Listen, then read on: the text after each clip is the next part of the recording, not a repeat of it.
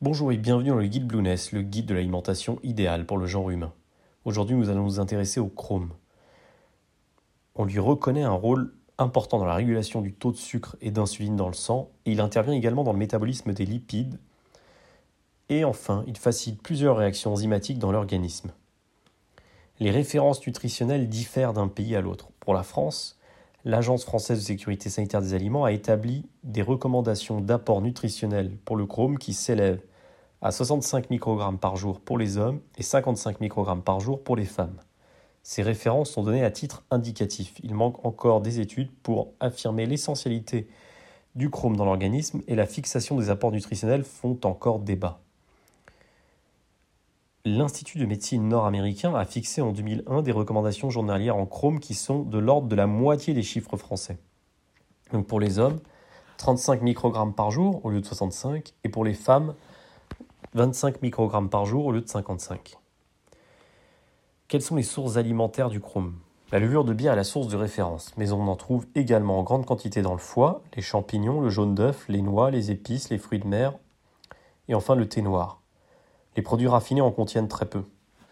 On en trouve enfin également dans le brocoli. Autant dire que des aliments relativement sains. Le chrome est un oligoélément qui a une action dans métabolisme des glucides et des lipides. Il est souvent indiqué dans le traitement et la prévention du diabète, des maladies cardiovasculaires, aussi dans la lutte contre le surpoids. Il est aussi conseillé pour faciliter les efforts physiques. Alors, quelle utilisation thérapeutique? Il est présent dans de nombreux compléments alimentaires et il est indiqué spécifiquement dans deux cas précis l'obésité en association avec des plantes, de l'activité physique et des mesures diététiques. Et dans un deuxième cadre, la tendance au diabète avec élévation de la glycémie traitée ou non par des médicaments basiques.